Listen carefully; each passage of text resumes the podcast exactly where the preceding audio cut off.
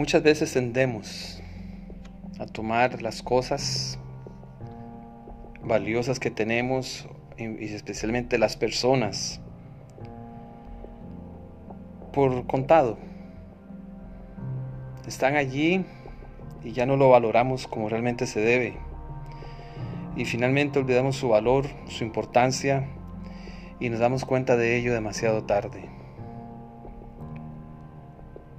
David está dando los pasos correctos para hacer de su reino un reino centrado en Dios y a la vez bien organizado y dirigido. Conquistó el monte de Sión para fundar allí su capital, en un lugar céntrico, montañoso, protegido.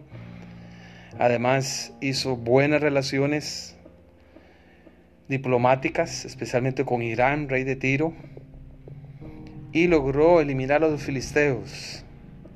Ahora lo que él quería hacer era traer el arca del pacto al monte Sión, a Jerusalén, porque quería poner a Dios en primer lugar. Y además de eso, él quería seguir lo que dice Deuteronomio 12, que Dios tendría un solo lugar de adoración. Todavía en Israel había confusión, todavía algunos que adoraban en, en distintos lugares y no era el plan de Dios. Él quería unificar al reino, no solo políticamente, sino también religiosa y espiritualmente. Así es que se levantó con sus hombres, con la convicción de traer el arca del pacto que había permanecido en la casa de Abinadab por más de 20 años, desde que los filisteos la habían devuelto y los de Bet-Semes habían entregado el arca y le habían dejado en casa de Abinadab. La intención era muy buena, pero la forma fue incorrecta, como a veces nos sucede a nosotros. Dice el versículo 3 en 2 Samuel 6, pusieron el arca de Dios sobre un carro nuevo. Y el mandato de Dios en Números capítulo 4 era que debe ser desarmada, puesta las varas en el arca, debe ser cargada por los levitas. Así es que la llevaron sobre un carro nuevo como hicieron los filisteos y el Señor podía disculpar a los filisteos porque eran paganos y en ese momento ellos hicieron lo mejor que pudieron, pero era diferente para los israelitas que conocían bien las leyes mosaicas. Y dice que la llevaron de la casa de Abinadab, que estaba en el collado. Y entonces los dos hijos de Abinadab, Usa y Ahío, guiaron el arca.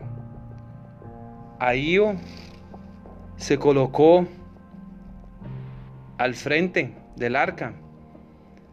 Iba contento con su hermano no solo cargar el arca, sino en medio de todo ese gentío que alababa a Dios, se sentían satisfechos. Y David y toda la casa de Israel danzaba delante de Jehová con toda clase de instrumentos de madera, de haya, con arpas, salterios, panderos, flautas y címbalos. Pero Usa, quien iba atrás, y quien se había acostumbrado del arca todos los días en su casa, quien había perdido esa noción de la solemnidad, de las cosas sagradas y de los mandatos que Dios había dado al respecto. Dice que en cierto momento al llegar al collado, el carretón nuevo tambaleó, el arca se movió y Usa extendió su mano al arca de Dios y la sostuvo porque los bueyes tropezaban. Y el furor de Jehová se encendió contra Usa y lo hirió allí, Dios por aquella temeridad, y cayó allí muerto junto al arca de Dios. Y siempre surge la pregunta, ¿no fue Dios demasiado duro con Usa? Pero recordemos que él y su familia conocían el texto bíblico. sabían lo que exigía Dios. Y Usa lo que hizo fue hacer un acto de irrespeto, de tomar las cosas de Dios de manera liviana. Lo que queda como una advertencia, no solo para David, sino para cada uno de nosotros.